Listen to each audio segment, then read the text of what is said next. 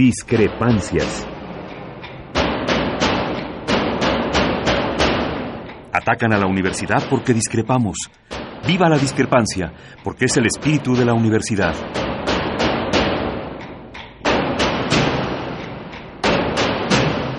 Martes de Discrepancias. Conducen Miguel Ángel Velázquez y Mariana Suárez.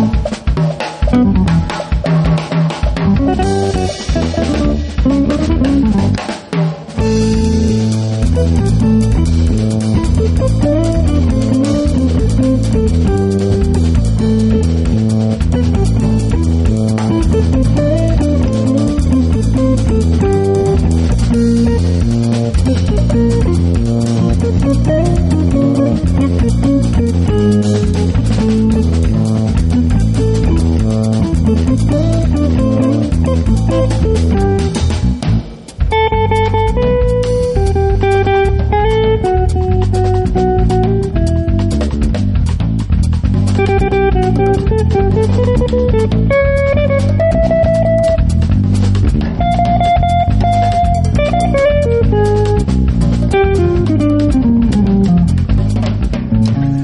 tal? Muy buenas noches. Gracias por estar con nosotros en esta cita de los martes aquí en Radio Universidad, en este programa que se sigue llamando Discrepancias.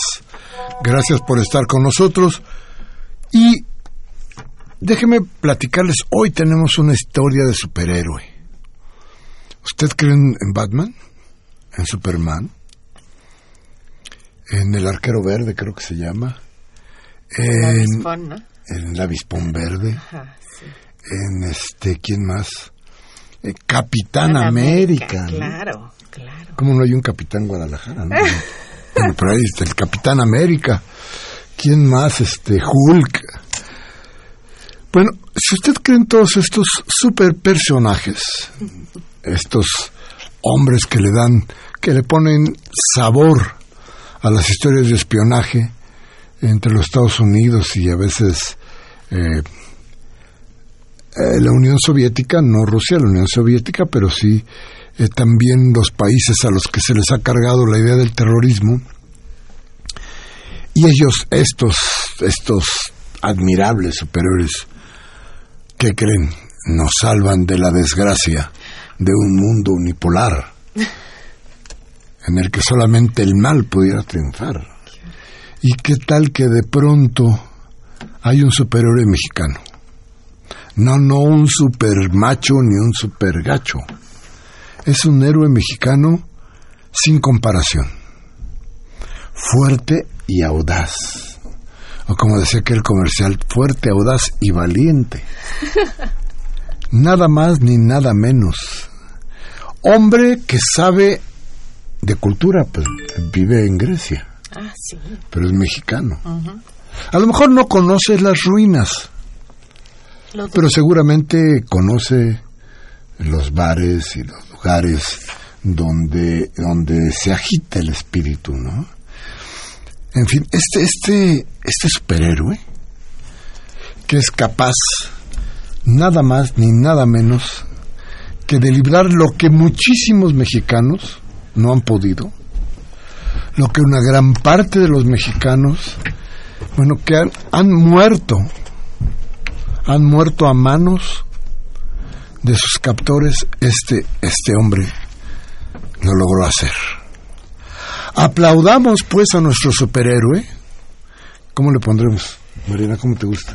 Este. mm. El capitán Tams, Ah, eso me gusta, ¿sí? el capitán Tamaulipas. Estamos hablando desde luego de nuestro futbolista, nuestro superhéroe. Ejemplo Claro. clarísimo para las juventudes. Se acabaron los héroes nacionales. Este es el futbolista héroe. No, fíjese usted, además tan valiente que no usa máscara, No. no usa capucha, no tiene otro nombre. No, es así. A cara limpia se enfrenta. Somete. Es, es- es increíble. No, tenemos que levantarle. Yo creo que hay que levantarle un, un, este, un, monumento, llevarlo a Televisa. Seguramente lo va a contratar Televisa para hacer alguna de sus héroes, de sus series.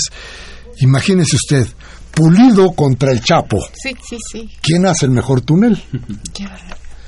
¿Quién tiene la mejor salida? Bueno, pues el jugador Pulido, ¿cómo se llama? Alan. Alan Pulido. Alan, sí, usted qué nombre además. Alan Pulido. Alan Pulido, nuestro superhéroe, fue secuestrado. Los secuestradores llegaron, iba con su novia vedeando de una fiesta. Iba con su novia, de pronto a la muchacha le dicen, no, tú vete porque si no también te secuestramos.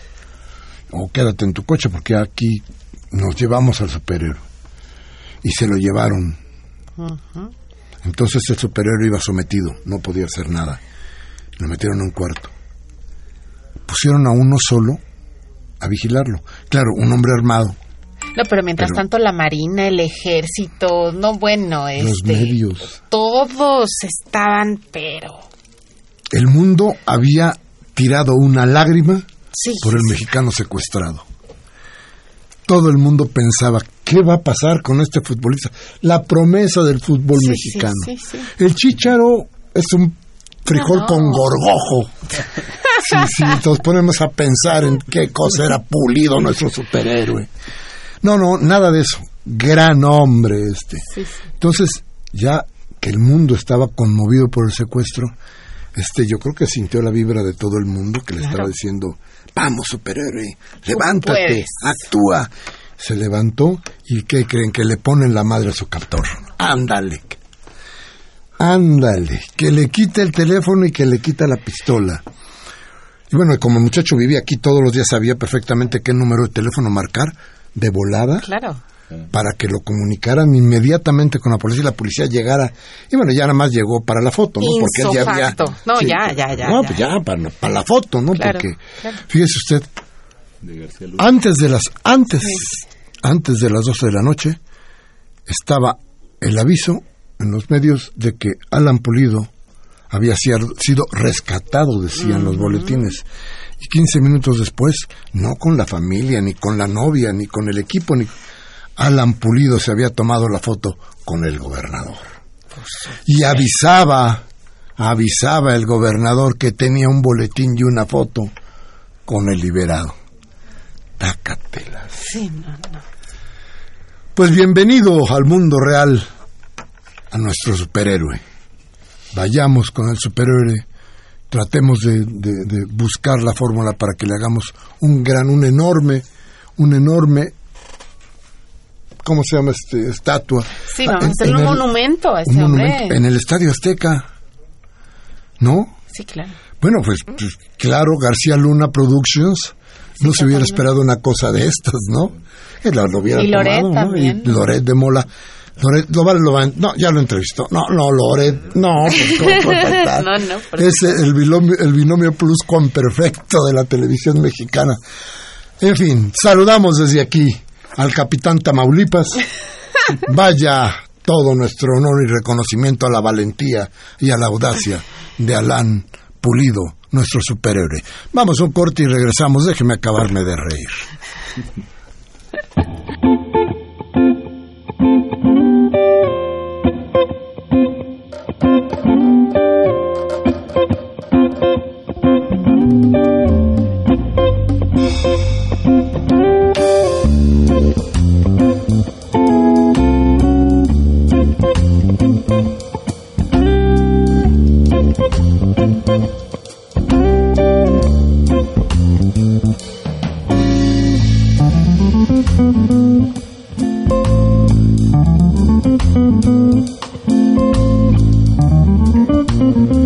Bien, gracias por seguir con nosotros. Oye, una cosa que me preocupa mucho, eh, la, la trataremos nada más de, de- de- de rápido, pero a ver, parece que un grupo de maestros en en, en Chiapas.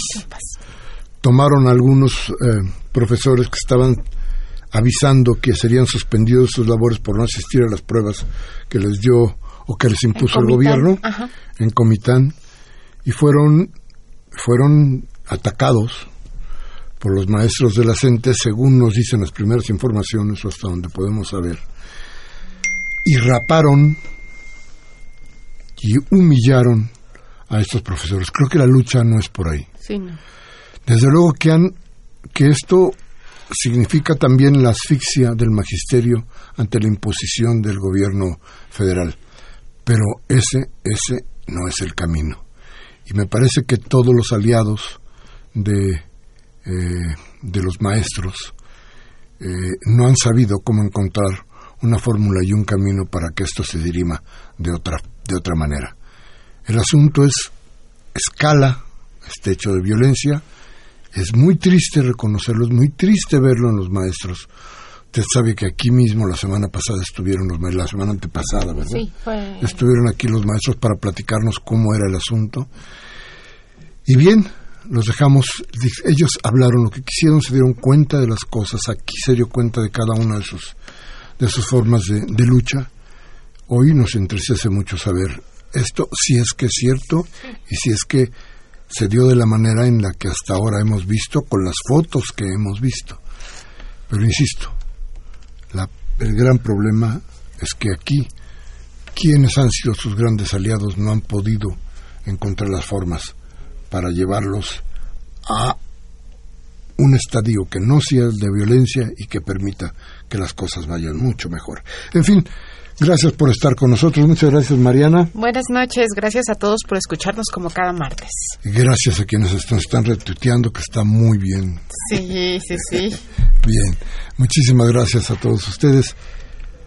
Esto es Discrepancias. Vamos a un corte, regresamos con nuestro invitado y vamos a hablar de cosas que a usted le importan o que deberían de importarle, porque de eso depende lo que va a vivir usted en el futuro inmediato. Vamos al corte y regresamos.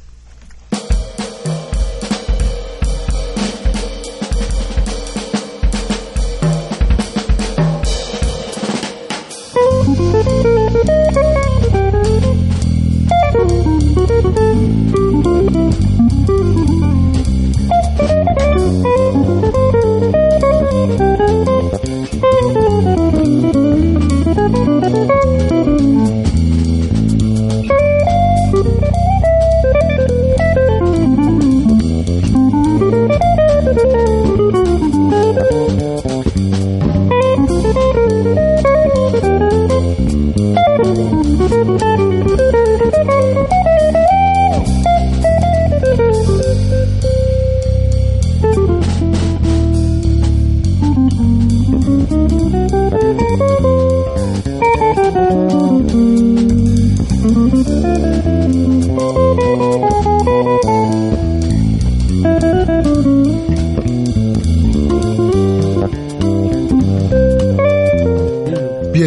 gracias por estar con nosotros.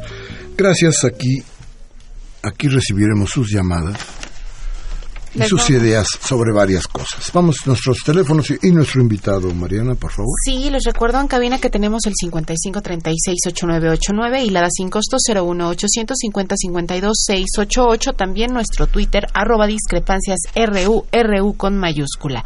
Y este martes de discrepancias nos acompaña Raúl Flores, el expresidente del Partido de la Revolución Democrática aquí en la Ciudad de México. Bienvenido, Raúl. Gracias. Raúl, pues se termina de hecho, mañana la actividad, la lucha que se ha dado en una muy especial arena política por el constituyente aquí en lo que toca el Distrito Federal, porque bueno, ya lo demás, este, eh, lo, de Veracruz es sensacional, ya tendríamos tiempo, pero bueno, se acaba mañana.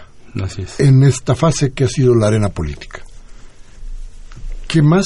¿Qué pasa? ¿Y cuál es tu, cuál es tu idea de lo que pasó en este que fue mes y una semana? Mes, sí, mes escaso, mes, mes y mes, mes y, mes y medio. Mes, mes y medio, sí. Bien, ¿y cómo, qué, qué, viste? ¿Cómo, cómo sentiste?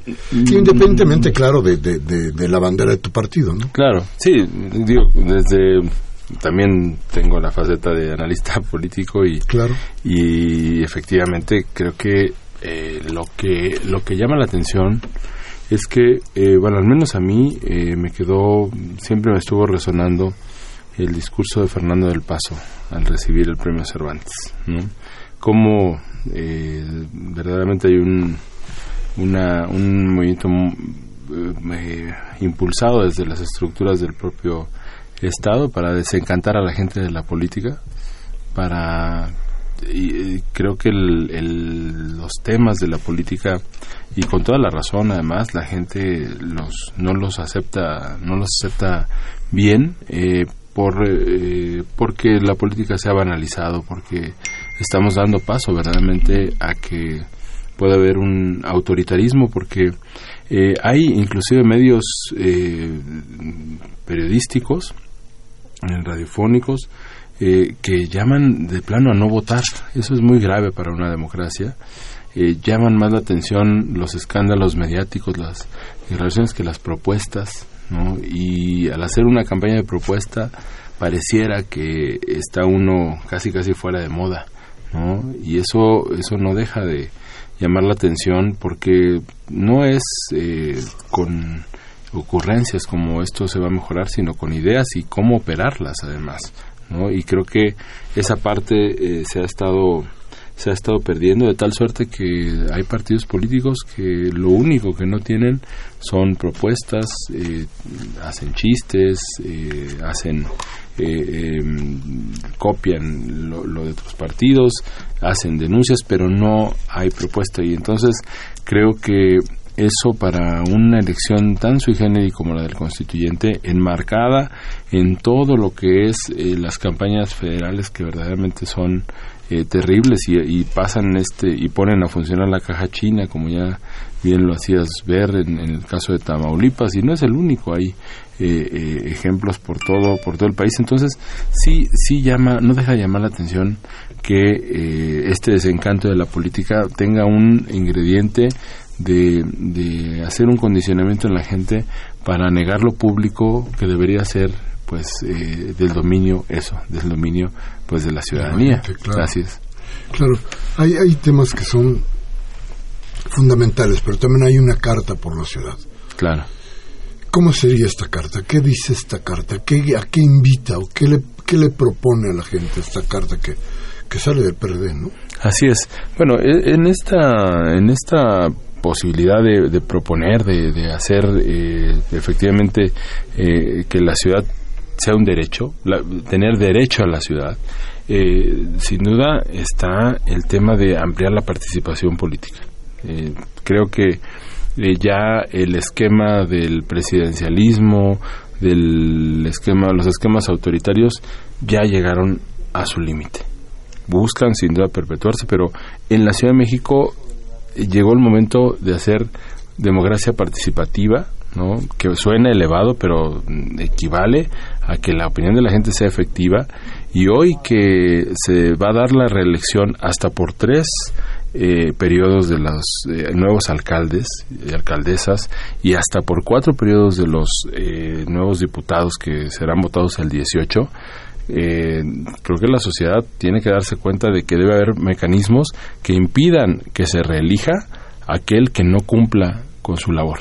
A todo mundo cuando dicen revocación de mandato se imaginan eh, como huyendo del paraíso terrenal a los políticos. La verdad es que el verdadero castigo eh, vendría no solo en que dejen el encargo si no consiguen la ratificación de su mandato, sino que no se puedan presentar a las reelecciones. De otra forma, eh, se volverían verdaderas baronías medievales, lo que entraña el tema de la reelección sin contrapesos, de verdad podría ser muy, muy complicado. Otro de los puntos fundamentales es, yo escucho que se habla mucho de corrupción, que es un sistema, y sistemas anticorrupción, que embonan como buenos sistemas, como cada quien puede ver el reloj que tiene eh, en su casa que es de manecillas y que tiene a lo mejor otro, eh, otro, otra manecilla por ahí y son engranes que funcionan. Y si a un sistema le metes otro sistema finalmente van a buscar embonar esas, esos engranes lo que hay que hacer es un, meter un elemento antisistémico, contracíclico, algo que trabe, una tranca que trabe esos, eh, esos engranes de la corrupción. Y eso lo estamos proponiendo para la impartición de justicia y para el combate a la corrupción, que es que se elija un fiscal por la gente, que no dependa del jefe de gobierno, que no dependa de las cámaras, que no pueda ser eh, jaloneado por, por los poderes constituidos, ¿no?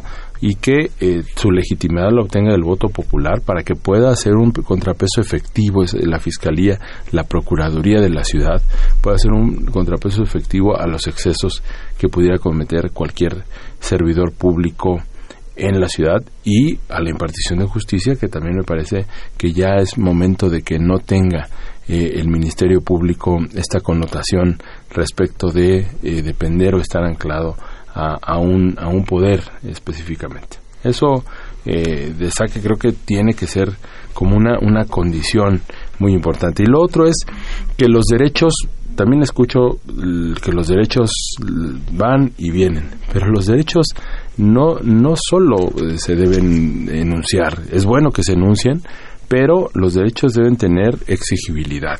Esto es, que si el Estado está eh, para garantizar una, una, una batería de derechos, un, eh, un ambiente de justicia. A mí la palabra piso mínimo es algo que utiliza mucho la derecha, ¿no? A mí me parece que lo que hay es verdaderas plataformas, eh, verdaderas densidad de derechos en la Ciudad de México, pero que tienen que ser exigibles. O sea, ¿de qué sirve que en la Constitución Federal esté el derecho a la vivienda si la gente no tiene vivienda? ¿No? Y dice derecho a la vivienda, ojo, ¿eh? porque también en una autocrítica diríamos, somos una izquierda que está propiciando la propiedad privada. Y digo, somos una izquierda, no nada más el PRD. ¿eh? O sea, en, en, otras izquierdas es increíble, pero organizamos grupos para, para llevarlos a la propiedad privada, ¿no?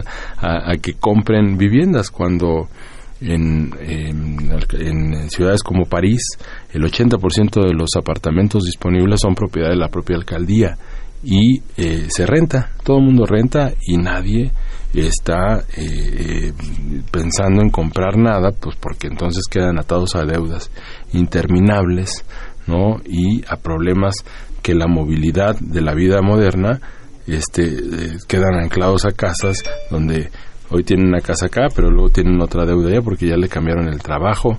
Y en fin, eh, vamos, son, son esquemas eh, que la ciudad tiene que cambiar. Y otro de los puntos muy importantes, esos son como los temas grandes, pero los temas como más terrenales son los del desarrollo urbano. Es impresionante que en la campaña se haya hablado tan poco del ordenamiento urbano y, el, y del, del ordenamiento territorial y el desarrollo urbano. ¿Qué se va a hacer para frenar a los grandes eh, consorcios inmobiliarios que están eh, atacando las colonias de la ciudad? ¿Qué se va a hacer para cambiar ese destino que se inició eh, pues con el bando 2 que vino a hacer que la vivienda de tipo medio medio residencial desplazara a, a, los tipos de vivienda para los trabajadores. Eh, para eh, qué se va a hacer con este eh, esta especie de destino en donde los parques pasan a un segundo plano y las los parques, los jardines de la ciudad pasan a un segundo plano y las plazas comerciales ya son el único lugar para, o, como pareciera el único lugar para que la familia conviva, ¿no? Ligado al consumo.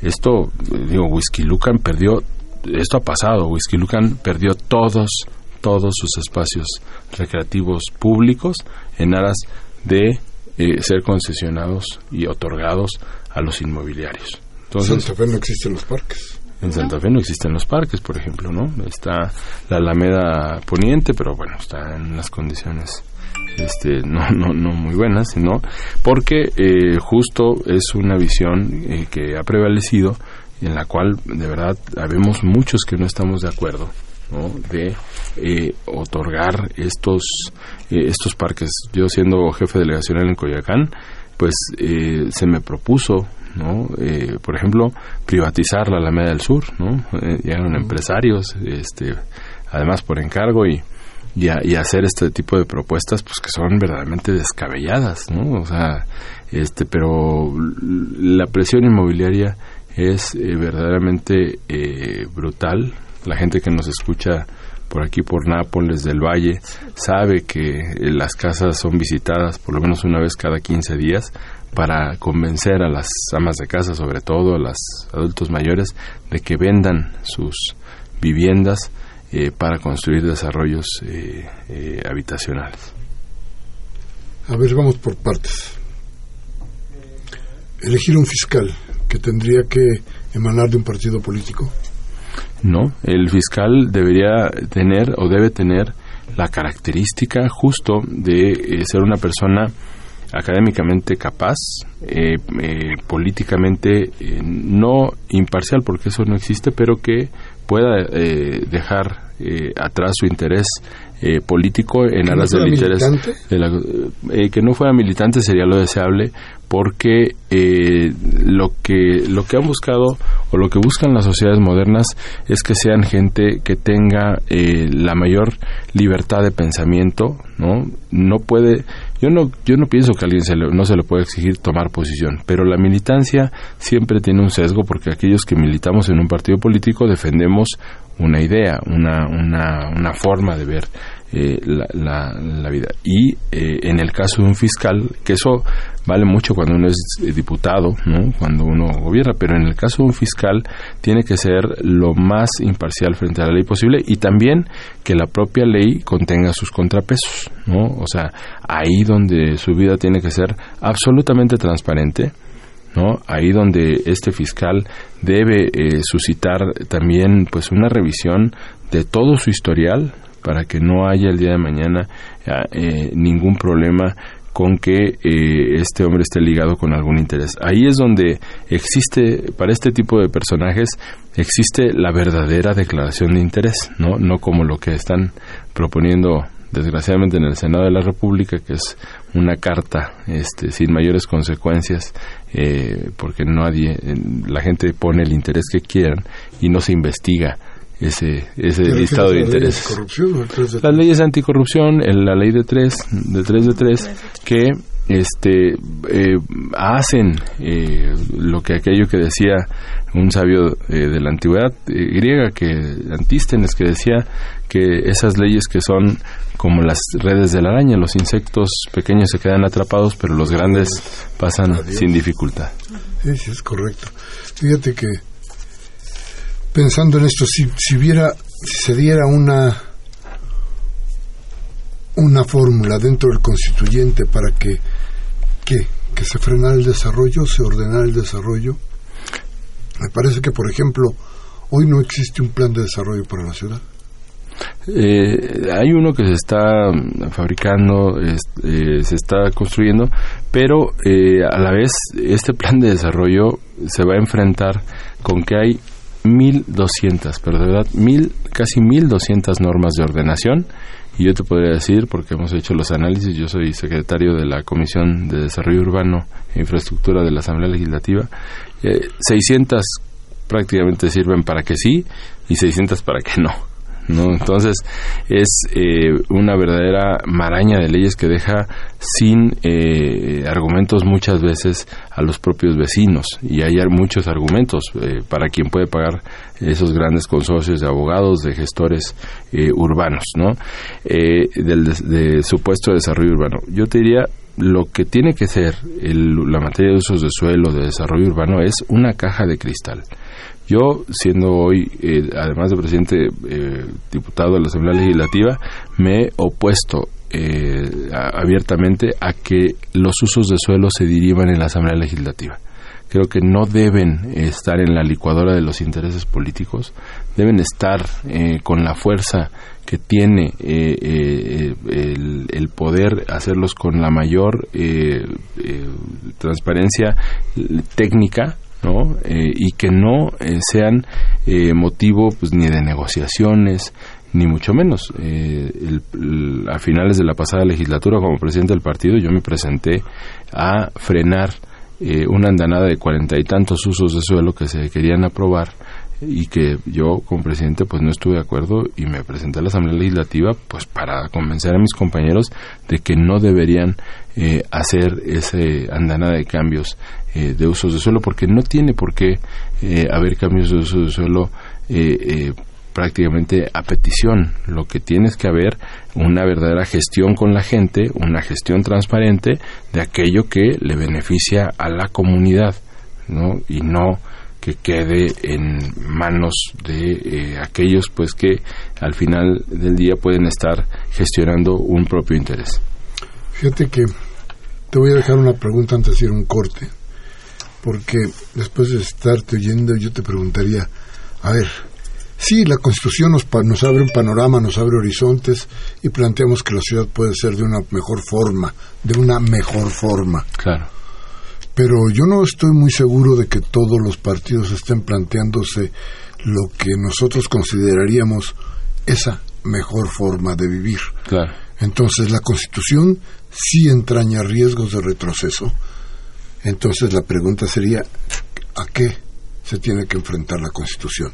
Déjame ir a un corte. Claro. Nuestros teléfonos. 5536-8989 y la da sin costo 01850-52-688. Vamos al corte y regresamos.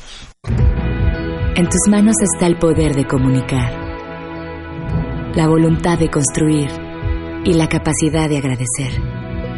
En tus manos está el poder para exigir y la fuerza para expresar. En tus manos está el derecho a votar y la libertad para decidir. Este 5 de junio, el poder está en tus manos. Vota conmigo. La Ciudad de México es más. Súmate. Instituto Nacional Electoral, INE. Para redactar la Constitución de la Ciudad de México, los políticos de siempre impusieron el 40% de los constituyentes, pero con el 60% elegido por los ciudadanos, protegeremos a la gente. Con Morena defenderemos a los adultos mayores, la educación, la salud, el agua y un medio ambiente limpio. Queremos Internet gratuito y acceso a la cultura para todos. Proponemos revocación de mandato, acabar con negocios sucios y defenderemos el espacio público. Ya no te dejes. Este 5 de junio vota por Morena, la esperanza de México. No sabemos cómo nos van a decir. Chilangos, capitalinos, defeños o mexiqueños. Pero sí sabemos que una ciudad verde y sin contingencias nos beneficia a todos que el acceso a la información debe ser un derecho tan libre como nosotros mismos. Que si en la ciudad tú mandas, tenemos el poder de decidir nuestro futuro. Por eso, en la constituyente, vota Movimiento Ciudadano. Movimiento Ciudadano. La Comisión Ambiental de la Megalópolis determinó activar la fase 1 de contingencia atmosférica en la zona metropolitana del Valle de México ante ello, mañana miércoles primero de junio dejarán de circular los vehículos con engomados rojo y azul, terminación de placas 3, 4, 9 y 0, sin importar holograma. La restricción también aplica al transporte de carga local y federal, así como a las motocicletas con la misma terminación de placa.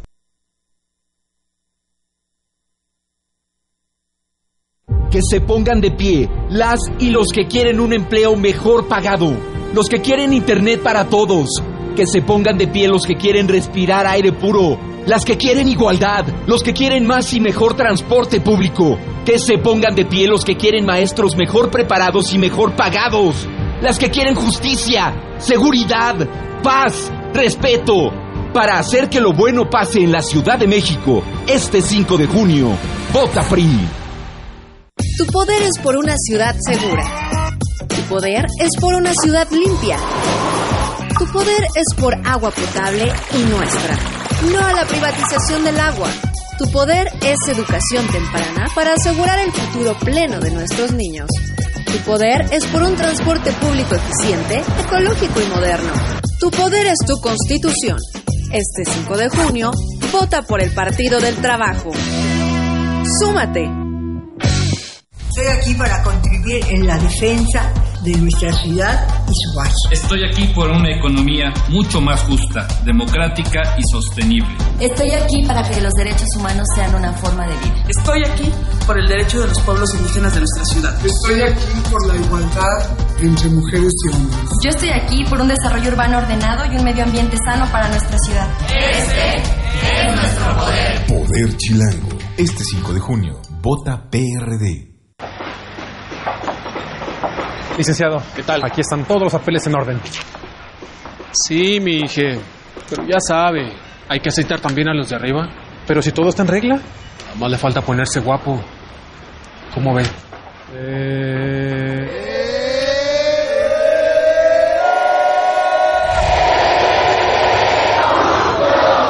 Este 5 de junio, ponle corazón turquesa. Vamos turquesa.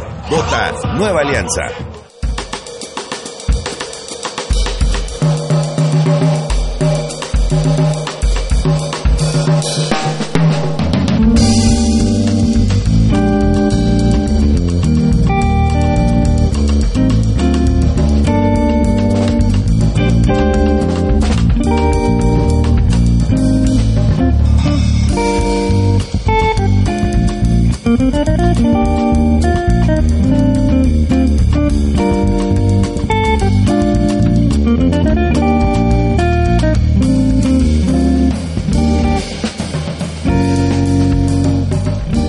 Gracias, gracias por seguir con nosotros.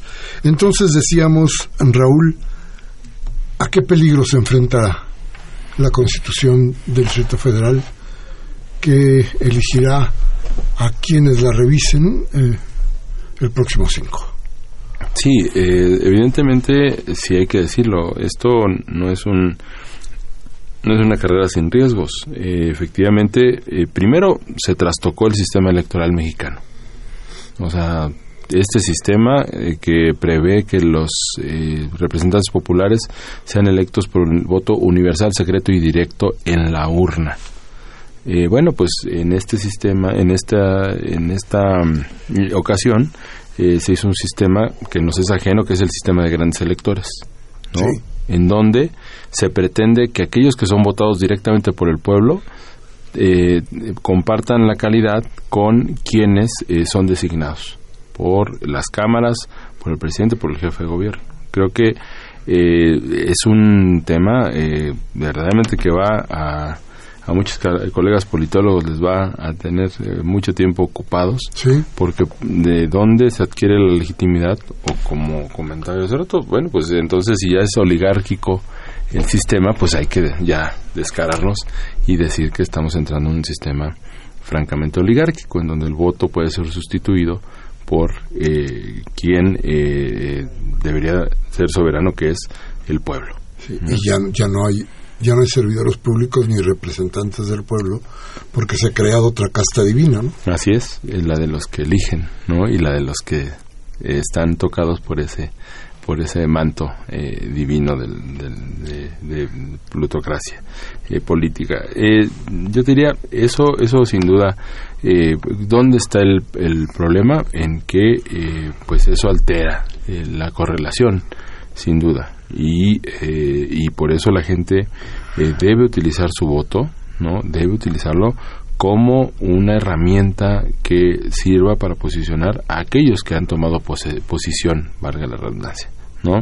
Aquellos que han eh, manifestado abiertamente ir a favor de las libertades en la ciudad, que han manifestado abiertamente que les preocupan los problemas y les ocupan los problemas de la ciudad, pero también hay que decirlo, a los que se han, eh, hay una, en esta eh, eh, oscilación que veíamos entre tomarse demasiado en serio las cosas y después eh, hacer como trivializaciones de lo que es la política y los problemas, creo que en eso se tiene que decidir sin duda por quiénes son los que pueden encabezar verdaderamente los proyectos. Yo sí te diría, si dicen que el matrimonio igualitario no tiene problemas, nada más veamos lo que pasó hoy en el Estado de México, en donde están, eh, pues, eh, eh, pues haciendo justo lo que Peña Nieto se puso a decir con muy muy platillo que ya había avanzado. para todos los que aplaudieron como focas a Peña Nieto, pues ahí que den, que den un vistazo hoy al Estado de México eh, ya pasó en Guerrero, eh, cuando también eh, se echó para atrás la, la, decisión de las mujeres sobre su propio cuerpo.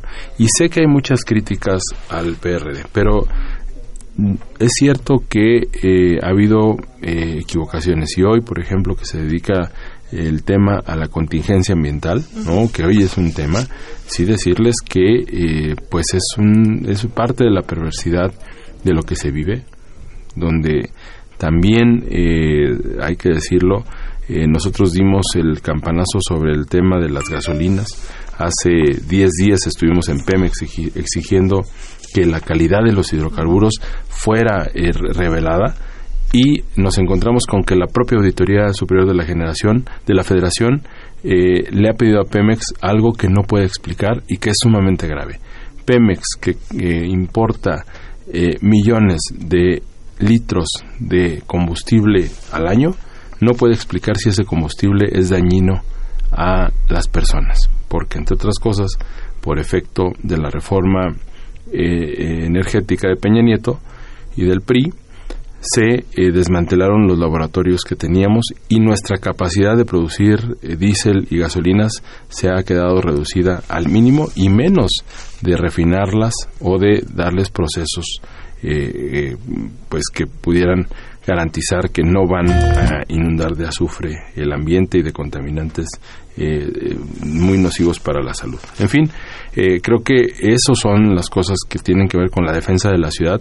Claro que entraña problemas, entraña peligros, porque los tercios que se necesitan, se necesitan dos tercios para que una iniciativa pase, ¿no? Y, eh, y creo que eh, primero los constituyentes se tendrán que agrupar por los temas, ¿no? En el constituyente no va a haber fracciones parlamentarias. En el constituyente va a haber constituyentes que defiendan temas, equipos de trabajo que se organicen para defender a la ciudad, para hacerla eh, viable. Y va a haber equipos de trabajo que traten de frenar el avance de la ciudad y volverla a eh, o, anclarla al sistema priista de dominación, pues que es lo que ha prevalecido y donde la izquierda no debe ser útil a esa pretensión. ¿Tú crees que se van a borrar las diferencias ideológicas? Yo creo que se van a identificar aquellos que defienden los temas. Aquellos que, eh, porque una ventaja tiene el constituyente, eh, Miguel Ángel Ana, que ese, eh, es, en ese lugar se, se vienen las definiciones. O sea, es un lugar en donde las definiciones tienen que darse. Hace un momento recordábamos cómo en los diarios de debates del, del 17, que yo invito a la gente de verdad a releer a Sarco en el, en el 56-57 y a los diarios de debates de la Constitución de 1917, donde verán páginas verdaderamente hermosas de la historia nacional. Esa es la historia nacional que vale la pena conocer porque fue la reflexión de grandes eh, hombres, ¿no? Por cierto, es la primera constitución que van a escribir mujeres en este país también. Sí, es importante. Eso es maravilloso, es importantísimo. Y, eh, y estos eh, hombres del constituyente reflexionaron muchísimo y, y dieron las batallas más importantes. Cuando todo estaba dicho para la propiedad privada, cuando Carranza y los grupos del norte ya habían apalabrado todo para eh, que la propiedad privada fuera eh, el dios en este país. Eh, la inteligencia de los constituyentes como Pastor Roa, como Molina Enríquez, como Soto, Antonio Soto y Gama, fue de verdad una verdadera audacia plantear lo que fue ese gran artículo 27 constitucional, el 123, el 89 y el tercero, que tuvieron sus comisiones especiales y de verdad que fueron sobre todo en el caso del tercero, 27 y 123, pues lo hicieron que esta constitución fuera la más avanzada y fuera la única en el mundo que verdaderamente en su tiempo buscaba la igualdad. Esta división. Y la, justicia, perdón. Esta división en la izquierda, hay qué peligro se entrañaría, porque digo, eh, hay, hay la posibilidad de algún acuerdo para hacerse más fuertes en lo, posterior. Pues mira, nosotros, eh, yo te diría, nosotros como PRD apostamos por las personalidades eh, independientes. E independientes, te quiero decir, gente que con la cual tenemos un acuerdo en relación a la visión de izquierda y progresista, por lo menos de ver la política y los problemas públicos, pero no de ninguna manera les vamos a coartar su libertad de asociarse. Pero tenemos grandes acuerdos con ellos de por dónde debe ir. Pero no reciben instrucciones del PRD, no son eh, gente orgánica de nuestro partido y creemos que esa gente libre va a ir eh, como viento fresco a hacer las verdaderas alianzas que necesita esta ciudad de México. No traen consigna, no tienen eh, eh, tótems este, religiosos y sé que eh, se van a identificar con otros que hay adentro, también están buscando las eh, mejores ideas para esta ciudad, pero sobre todo, Ana, la ciudad tiene que tener una perspectiva y esta palabra tan rara es fundamental para un tema como una constitución. Los escenarios de la ciudad deben dibujarse a 100 años. Los escenarios de la mejor ciudad deben quedar plasmados. No se puede hacer una constitución para la coyuntura, para atender la emergencia, porque eso no es una constitución. Eso es motivo de otro tipo de, leyes y movimientos. Eso eh, no debe ser y una constitución debe ser para que las generaciones que vienen hacia adelante puedan tener una vida mucho mejor de la que eh, nosotros hemos encontrado en esta Ciudad de México. Fíjate que en todo esto eh, me llama mucho la atención que Morena ha hecho muchísimas eh, demandas en contra del PRD y el trabajo del PRD, pero eh, conozco muy pocas propuestas. ¿Qué, qué, qué, qué pas- qué está pasando ahí? eh? Mira, creo que creo que Ya no les llega un tiempo de hacer propuestas. ¿no? Mira, eh, eh, sí, efectivamente, y en los debates digo que deben estar disponibles en el internet, pues lo, lo pueden ver. Eso no es que uno lo invente, es que creo que para como todo, para esto no se puede hablar primero de lo que no- uno no ha investigado. O sea, esa es como la primera condición de poder hablar de algo.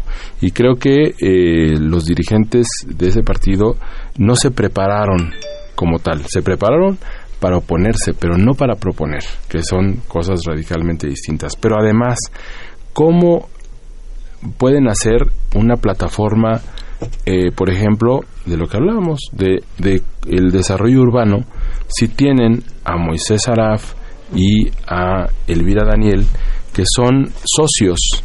En su lista, en la lista de Morena, está dos de los desarrollos inmobiliarios más importantes o, o que han tenido mayor influencia en la Ciudad de México, a los cuales se les han otorgado predios importantísimos que han participado eh, de eh, todas estas grandes construcciones, la Torre BBVA de Vancomer, Reforma 222, Plaza Delta, para aquellos que eh, eh, están eh, todavía eh, pues con resquemores de lo que fue que se tirara la octava la octava eh, eh, estación de policía que han tenido y tienen desarrollos en el toreo en Iztapalapa ahora en las antenas acaban de inaugurar la semana pasada inaugurar la semana pasada o sea siendo constituyentes están y o queriendo ser constituyentes están eh, eh, inaugurando desarrollos. Creo que eh, eso es algo eh, que, que la ciudad, por eso el proceso tendría que haber sido mucho más abierto, mucho más presto al debate, ¿no? Y prácticamente yo hubiera dicho, por ley todos tendrían que haberse presentado a debatir. Yo nada más digo, ¿dónde estaban esas, esas dos personalidades a la hora de los debates? ¿Por qué nunca fueron a un debate del INE? ¿Por qué nunca se presentaron al debate público acerca del desarrollo urbano de esta ciudad? Eh, eso, eh, pues qué bueno ir cobijados eh, con una piel de izquierda, pero realmente si se las quitamos, ¿qué tan de izquierda puede ser eh, eh, inundar las colonias de centros comerciales? ¿No? Que me podrán decir, dan empleo, sí, pero causan una y sinfín de problemas. En la Torre Vancomer, BBV Vancomer, se hicieron 6.000 cajones de estacionamiento. 6.000. Eso puede sonar maravilloso desde una visión solo del auto, pero desde una visión de verdadera política de movilidad, no solo cortaron los veneros del agua porque lo hicieron hacia abajo, sino que eh, este, estamos diciendo que están favoreciendo y están mandando un mensaje ominoso de que el auto es lo más importante y que hay que favorecer 6.000 cajones de estacionamiento antes que 6.000 viviendas, por ejemplo. Bien, vamos a ir rápidamente a un corte, vamos a regresar con las llamadas de usted, que es lo más importante en este programa. Mariana, nuestros, nuestros Teléfonos, por favor. 5536-8989 y la da sin costo 01800-5052-688. Vamos al corte.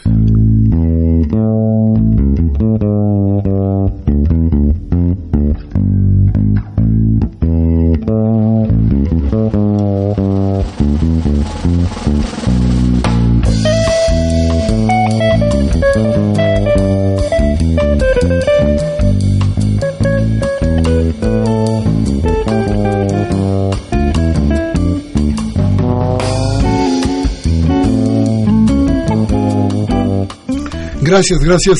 Empezamos entonces con sus llamadas. Hay muchas, muchas llamadas el día de hoy.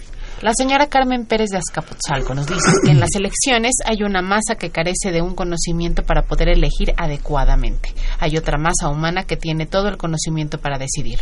La masa que sabe decide por los que no tienen información y decisión y nosotros nos quedamos en medio, frustrados.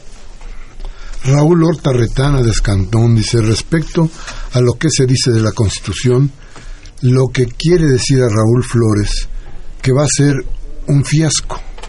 Dice que la Constitución va a ser un fiasco. No es posible que un partido que se dice de izquierda sea cómplice de una Constitución que no va a ser votada por la ciudadanía. Es un fiasco y un engaño a los electores que tienen conciencia del ejercicio democrático.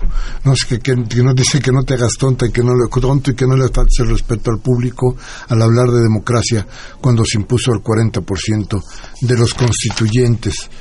Póngase a leer, dice la historia constituyente del 1757. Una vergüenza haberse considerado perredista en algún momento. Su ejercicio democrática es atole con el dedo. Bueno, Raúl nos dijo ya aquí sí, sí. que eh, precisamente que una de las grandes fallas del constituyente será que el 40% de quienes participen en el ejercicio fueron vamos a decirlo así, mal electos. Y hay que decirlo también, Miguel Ángel, pero y para, eh, para mi tocayo, que la izquierda no juntó los votos suficientes. ¿No? Ojo.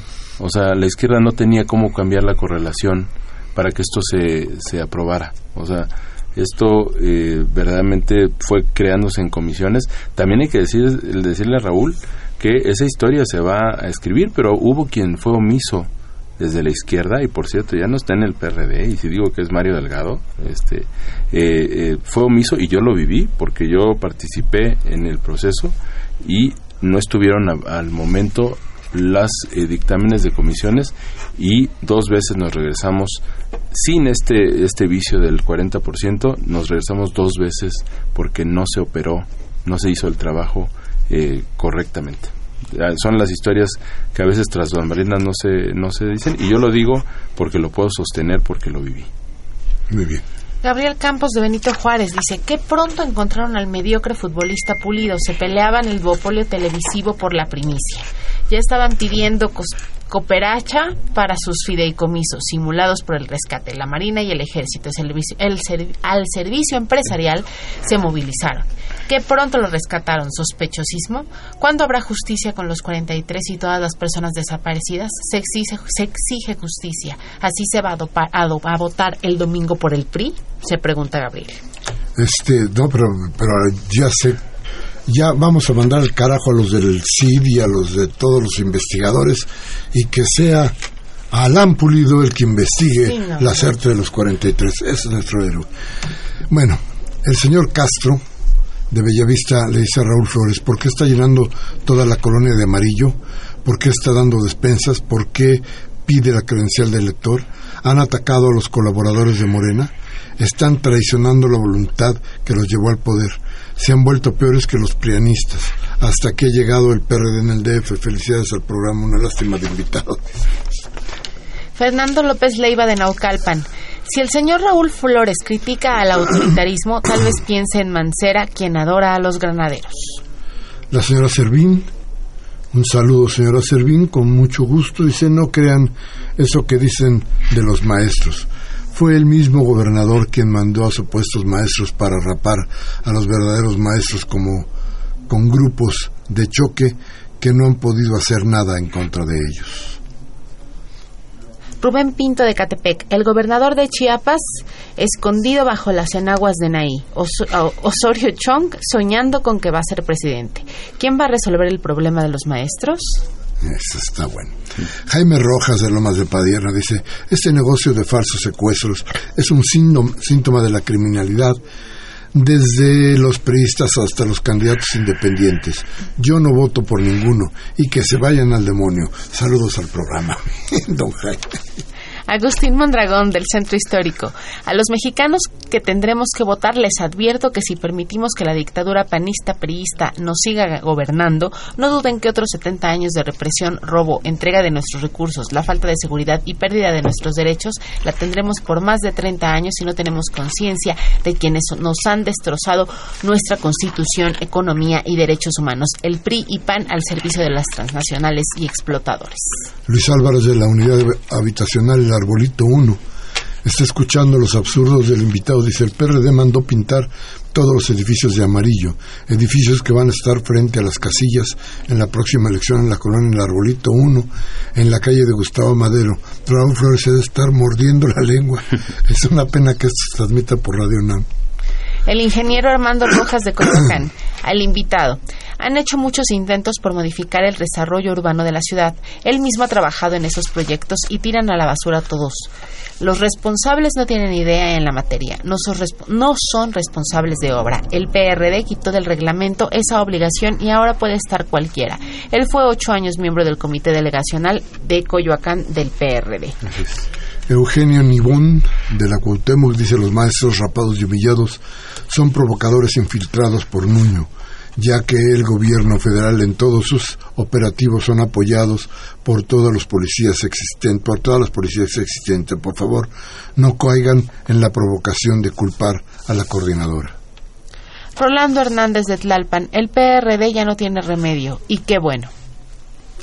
José Alberto de Azcapotzalco le dice que dice que debería ser que está que es una vergüenza que digas que eres izquierda haciendo alianzas con la ultraderecha que es el PAN. Eso es a nivel nacional. Dice Máximo García. Augusto Holguín de Coyoacán felicita, te felicita Miguel Ángel y dice que no esperaba menos de tu comentario sobre los maestros vejados. Gracias por sus felicitaciones, Augusto. Máximo García de Venustiano Carranza felicita al equipo muy instructivo el programa para que la gente tome conciencia. Se conoce entre los maestros como se le conoce entre los maestros como el sargento Nuño. El PRD es un partido de simulación de izquierda. No enarbolen esa bandera. Son paleros del PRI y del PAN no simulen. Guillermina de Merced Gómez dice, los del PRD no tienen vergüenza. El delegado Leonel Nuna los tiene sumamente olvidados. Basura, coches viejos, delincuentes, gente que destruye. Una vergüenza que se atreva a hablar. Mejor asómese a la colonia Merced Gómez en lugar de estar hablando como pericos. Bien, se acaban discrepancias. ¿Con qué salimos, Raúl? Eh, solamente aclarar que Leonel Luna no es delegado, es diputado. Este, sé que eh, puede haber eh, muchas muchas críticas, por eso estamos, yo eh, que puedo estoy en los programas, porque como lo decía el ingeniero Rojas, sí he participado en los temas que tienen que ver con el análisis de lo que pasa en la ciudad, pero también proponiendo las soluciones. no siempre esto se puede, sé que como todos los partidos, eh, quiero recalcarlo, eh, hemos tenido eh, nuestros tropiezos. Hoy yo vengo a decir aquí y a hacer la denuncia efectivamente del tema de Morena y sus desarrollos inmobiliarios, pero que también la gente se dé tiempo de escuchar, que se dé tiempo de valorar y si un edificio se pinta de, amarillo, de verdad, yo no creo que la gente, eh, simplemente porque algo está de amarillo, vote eh, así condicionalmente. La gente razona su voto. Es una sociedad informada, es una sociedad que eh, toma sus propias decisiones y de, eso se trata, la libertad de votar en el momento de estar en la urna. Y pues agradecer, Miguel Ángel, Ana, esta oportunidad. Bien, pues muchas gracias. Gracias a todos ustedes por estar con nosotros. Hoy 31 de mayo del 2006, Humberto Sánchez Castrejón en los controles técnicos, Adriana Castellanos en la asistencia de producción, Baltasar Domínguez en la producción, Mariana con nosotros como todos los martes. Muchas gracias a usted por estar aquí. Nos vemos la próxima semana y yo, como siempre les digo, si lo que hemos dicho aquí le ha servido, por favor, reflexione, tómese un café con sus amigos, hable de lo que aquí hablamos. Y si no le gusta la democracia, ni pensar mucho, entonces cámbiele a Radio Fórmula o a Televisa para que le cercenen el cerebro. Vote el próximo domingo por quien le dé la gana. Hasta la próxima.